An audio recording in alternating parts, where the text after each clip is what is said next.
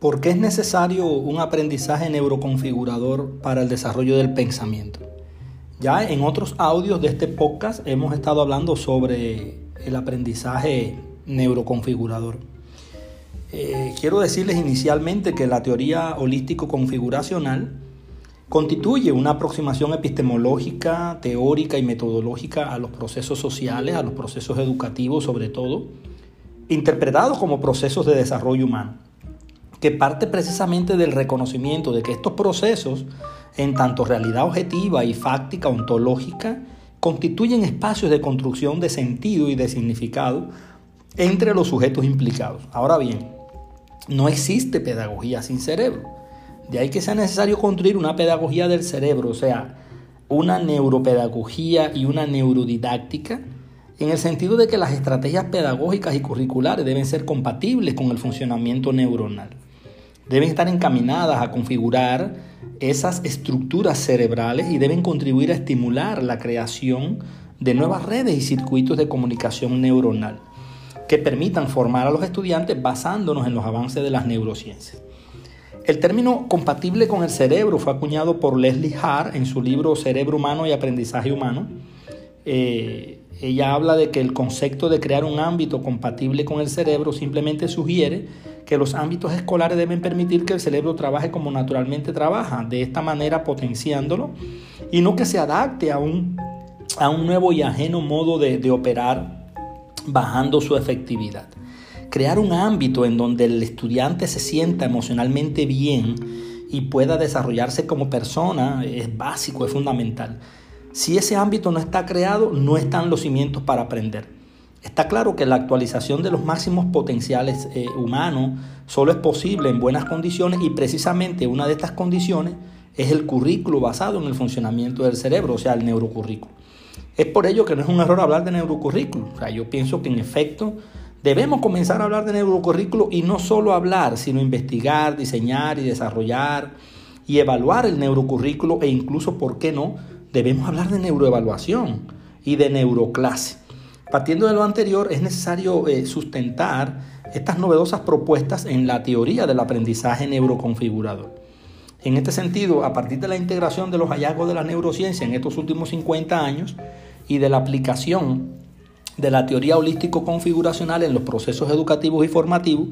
propongo un nuevo paradigma educativo formativo, un nuevo modelo pedagógico que yo denomino la pedagogía configuracional, sustentada en la teoría del aprendizaje neuroconfigurador y operacionalizada mediante el neurocurrículo. Es muy difícil examinar directamente los mecanismos que ponen en funcionamiento y configuran nuestros sentimientos, percepciones, recuerdos, pensamientos, afectos y emociones. el cerebro humano es un gran misterio para la ciencia. Aunque se han hecho muchos hallazgos al respecto, todavía existen muchos secretos por develar, por desentrañar. En la actualidad existen mapas y se ha establecido la cartografía del cerebro que muestra los cambios en la actividad cerebral según los estados de ánimo o las representaciones mentales y emocionales de los seres humanos. Sin embargo, aún existen muchas incógnitas sobre la dinámica del cerebro, la configuración de sus estructuras, las redes, los circuitos y el proceso mismo de la acción cerebral. En este sentido es muy complejo, muy complejo determinar de qué manera interactúan las neuronas, cómo se relacionan, ¿Qué acciones de coordinación realizan? ¿Cómo se transmite información entre ellas? ¿Qué mecanismos emplean para activarse? ¿Cómo se configuran? ¿Mediante qué procedimientos se complementan? Para formar tipos específicos de flujos comunicativos que generen sensaciones, percepciones, pensamientos, emociones, entre otros procesos de la mente humana. De manera que el funcionamiento del cerebro es aún un enigma en su dimensión configuracional, procesal y dinámica a pesar de que se ha avanzado muchísimo en el conocimiento de la dimensión estática del cerebro humano, aún son insuficientes los descubrimientos sobre la dinámica cerebral. Sin embargo, el funcionamiento del cerebro desempeña un rol muy importante en la formación de los adolescentes, de los estudiantes en general, de ahí que para el psicólogo y para el docente del siglo XXI,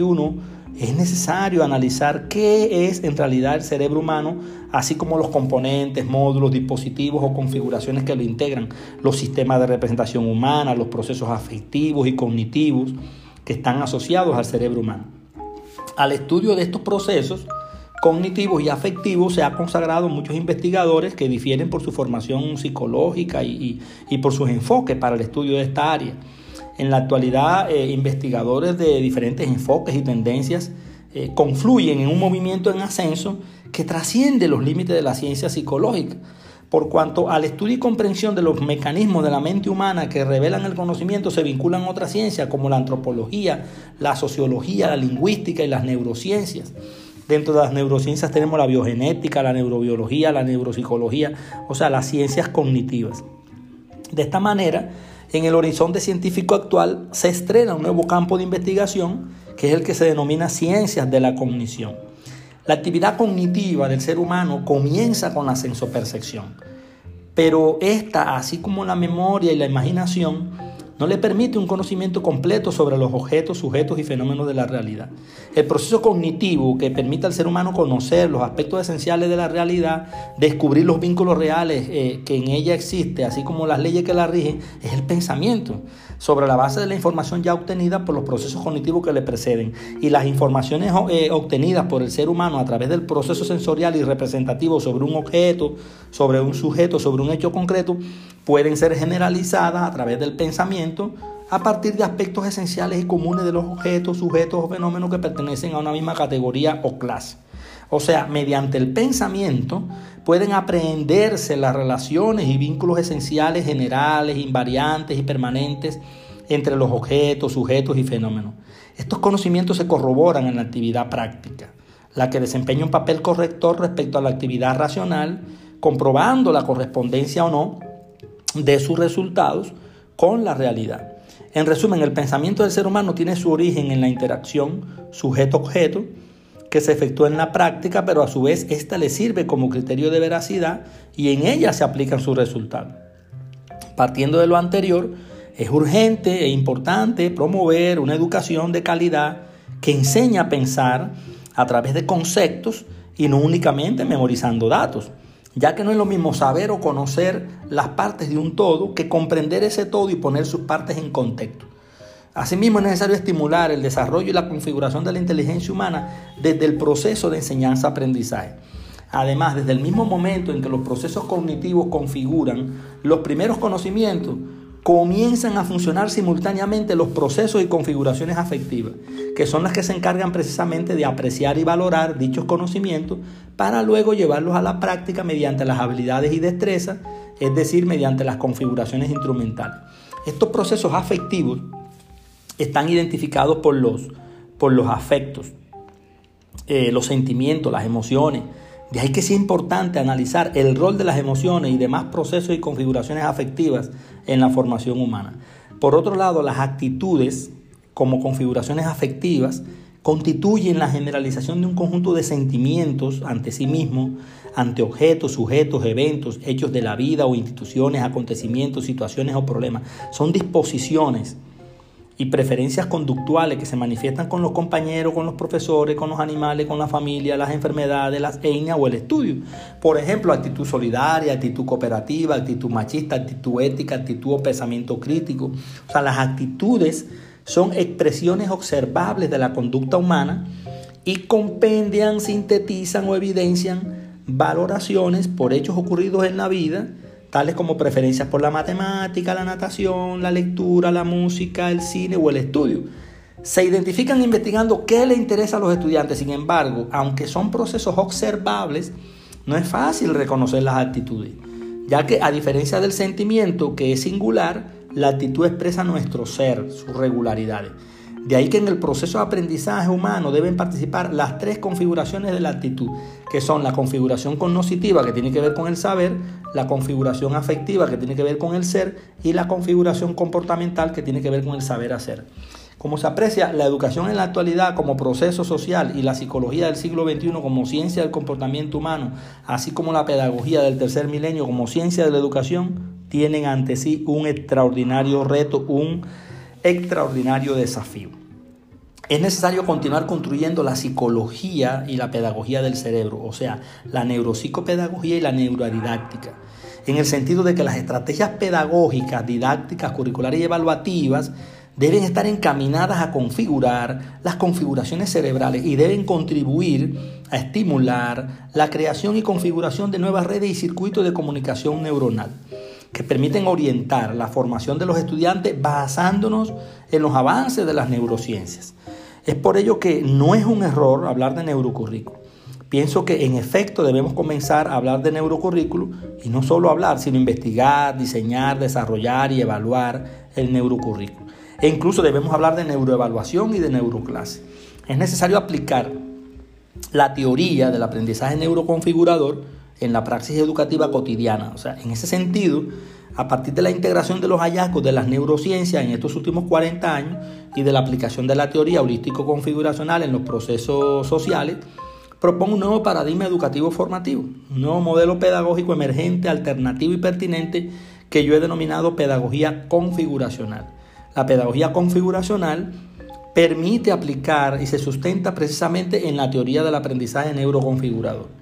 La configuración está integrada por los rasgos conceptuales y las cualidades como expresiones dinámicas del proceso que se relacionan dialécticamente con otras cualidades de la misma naturaleza, se integran en un todo que se va adquiriendo niveles cualitativamente superiores de comprensión más esenciales y que constituyen a su vez configuraciones de orden eh, superior, por decirlo de alguna manera. Las configuraciones constituyen un reflejo subjetivo de la realidad objetiva cuyo fundamento en última instancia está en las propias regularidades objetivas de esa realidad estudiada, que al ser reflejada en el sujeto y ser empleada conscientemente por éste, permite la comprensión y la transformación de esa realidad. Este nuevo modelo pedagógico emergente, alternativo y pertinente es configuracional, configurador y configurante. Es configuracional porque las categorías y componentes del proceso se configuran en principios didácticos, leyes pedagógicas y relaciones bidimensionales o triádicas. Por lo tanto, inherente al carácter configuracional del proceso de formación humana está lo dinámico, lo constructivo, lo procesal, de manera que las configuraciones no existen como un hecho estático y aislado, no existen como un simple componente o elemento más del proceso, sino que se construyen en su dinámica a través de las relaciones que en éste se establecen. En este nuevo modelo se configuran las organizaciones educativas, los sujetos, el proceso, las finalidades, todas en torno a la configuración del cerebro humano. Las principales instituciones educativas que se configuran son la familia, la escuela, la comunidad. Las tres constituyen una triada configurada en la que se configuran los mismos sujetos en un mismo proceso y con unas finalidades comunes. Los sujetos configurados son los estudiantes, los padres de familia y los docentes, formando así una configuración triádica humana en la que sujeto, el sujeto, cada sujeto cumple roles similares y complementarios en el proceso de enseñanza-aprendizaje, que configuran los procesos de aprendizaje, enseñanza y desarrollo humano, los cuales están encaminados a satisfacer finalidades triádicas configuradas, que son la instrucción, la educación y la formación. En este sentido, los procesos pedagógicos se configuran en su desarrollo. Estas configuraciones deben ser consideradas como macroconfiguraciones por cuanto cada una de ellas de manera independiente, autónoma y auténtica sobre todo, mas no de manera aislada, configuran otras categorías, componentes, elementos, relaciones y procesos que a su vez constituyen configuraciones bidimensionales, triádicas, hexagonales, hexagonales, octaedros e incluso múltiples. Esto demuestra el carácter complejo holístico y configuracional del proceso de formación humana, de la educación en general, que no se puede reducir a una simple ilustración y no se agota en un esquema o mapa conceptual. Este tipo específico de, de pedagogía es configuradora porque se basa en la teoría del aprendizaje neuroconfigurador, que proclama, promulga y difunde un aprendizaje compatible con el cerebro humano, un aprendizaje encaminado a modificar las estructuras afectivas, instrumentales, cognitivas, intelectuales del ser humano, impactando en las configuraciones, áreas, zonas, sitios cerebrales, creando así nuevas redes y circuitos de comunicación neuronal. Es decir, creando nuevas configuraciones y configurando las ya existentes. El modelo pedagógico propuesto es configurante porque concibe el cerebro humano como una configuración de configuraciones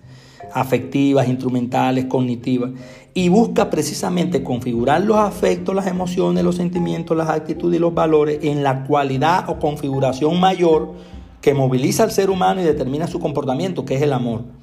formando así la configuración afectiva del cerebro. Asimismo, esta configuración afectiva determina la configuración instrumental integrada por el conjunto de operaciones, acciones, habilidades, destrezas y actos del ser humano eh, en toda su actividad cotidiana, en todas sus eh, biopraxis. Por otro lado, es necesario eh, significar que en dependencia de las calidades y cantidades de configuraciones afectivas instrumentales, así se van a configurar también las nociones, conceptos, informaciones, creencias, teorías y conocimientos del ser humano, con sus procesos de memorización, imaginación, pensamiento y creatividad, formando así lo que llamamos configuración cognitiva del ser humano. Pero este, este es un proceso holístico configuracional, es decir, totalizador, totalizador, multidireccional, donde se interrelacionan procesos psicológicos de diversas direcciones, afectivas, instrumentales y cognitivas, en la actividad y en la comunicación, con la intervención de factores propios de la, condición biopsicosocial de los, de los seres humanos que están implicados en ese proceso, que los hacen particulares, singulares, únicos, especiales, irrepetibles, o sea, comunes pero a la vez diversos.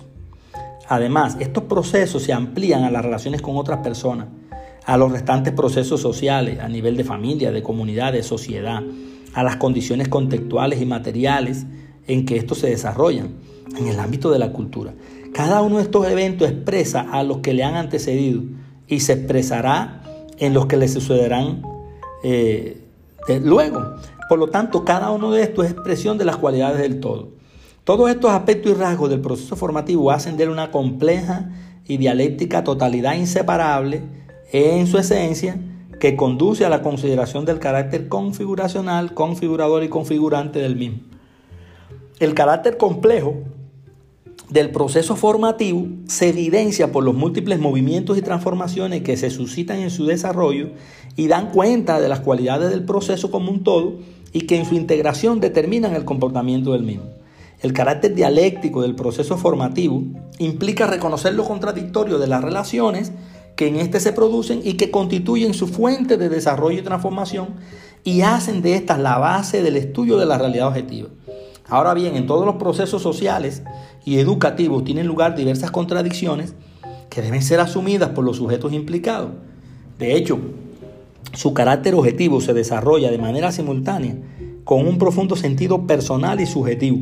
para los sujetos implicados y esto no se puede separar de su valor social. Es un proceso donde dialécticamente dialécticamente se relacionan entre otros lo individual y lo colectivo, el aprendizaje y el desarrollo, lo objetivo y lo subjetivo, lo cognitivo y lo afectivo, lo externo y lo interno, lo intelectual y lo axiológico, lo cognitivo y lo afectivo, lo genético y lo social, lo biológico y lo cultural, lo lo innato y lo aprendido, la herencia y la experiencia, o sea, en fin, en palabras de Lech Vygotsky, lo intersubjetivo y lo intrasubjetivo, la regulación externa y la autorregulación, todo esto expresado en innumerables formas que no son ajenas a la voluntad y actitud de los individuos y grupos, condicionando los avances y retrocesos del proceso de formación humana. La concepción dialéctica del proceso como una totalidad, frente a la cual se reconoce lo particular, lo singular de los hechos, procesos, fenómenos y sujetos, como abstracciones en un tiempo y un espacio, con toda seguridad determina una lógica y un método dialéctico y holístico para construir una representación de éste, basada en sus contradicciones, en la cual lo más importante es partir de los cambios cuantitativos que conducen a cualitativo, de las relaciones, contradicciones de las tendencias y irregularidades de los procesos y sujetos, de las interacciones de todos los aspectos de la totalidad que se construye y reconstruye en un proceso en constante cambio, desarrollo, transformación, modificación y por supuesto configuración. Considerar el carácter configuracional de un proceso significa comprenderlo como totalidad compleja y en desarrollo a partir del estudio de sus expresiones, diferentes eh, niveles de síntesis, diferentes niveles de síntesis de las relaciones que se dan en su interior y consecuentemente modelarla intentando desentrañar leyes, categorías, componentes, configuraciones, principios, relaciones, eslabones, actividades, etapas, momentos, procedimientos. De ahí que, según nuestra concepción neurocientífica, la pedagogía configuracional es un modelo pedagógico emergente, alternativo y pertinente que estudia la esencia y tendencia de desarrollo del proceso formativo del ser humano, las regularidades y perspectivas del mismo, así como la teoría y metodología para su dirección y orientación, basado en el funcionamiento del cerebro. La pedagogía configuracional, como modelo pedagógico del tercer milenio, tiene un objeto propio, no comprendido en el campo de otros modelos pedagógicos. Posee un método holístico, dialéctico y configuracional para abordar la investigación y la realización de su objeto, la configuración del cerebro. Y por último, ha llegado a organizar el resultado de sus investigaciones para constituir un sistema unitario de leyes y principios de carácter general. Este modelo de la pedagogía configuracional reúne las condiciones de un modelo pedagógico por cuanto posee su propio objeto de estudio, su sistema categorial, sus principios y regularidades, que constituyen teoría científica con un nivel de conocimiento y desarrollo suficiente como para deslindarla por completo de otros modelos pedagógicos, ganar su autonomía e independencia y ser consideradas como elementos inherentes a un nuevo modelo pedagógico. El objeto de estudio de la pedagogía configuracional es el descubrimiento de regularidades, el establecimiento de principios, la definición de presupuestos básicos, y la delimitación de las principales relaciones que contribuyan de una manera científica a organizar, dirigir y estructurar el proceso formativo con el fin de contribuir a la formación y al desarrollo integral del ser humano, a la configuración de las, de las estructuras de su cerebro y la creación de nuevas redes y circuitos de comunicación neuronal. Finalmente, la pedagogía configuracional es un modelo que estudia la educación y la formación del ser humano como sistema de influencias organizadas y dirigidas conscientemente con el fin de configurar el cerebro humano. Finalizo diciéndoles que la formación es la acción práctica encaminada a orientar, canalizar o encauzar la configuración del cerebro humano.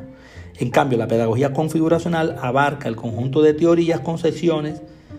y enfoques, reflexiones y maneras de concebir la educación y la formación basada en el funcionamiento del cerebro humano y sustentada en la teoría del aprendizaje neuroconfigurador.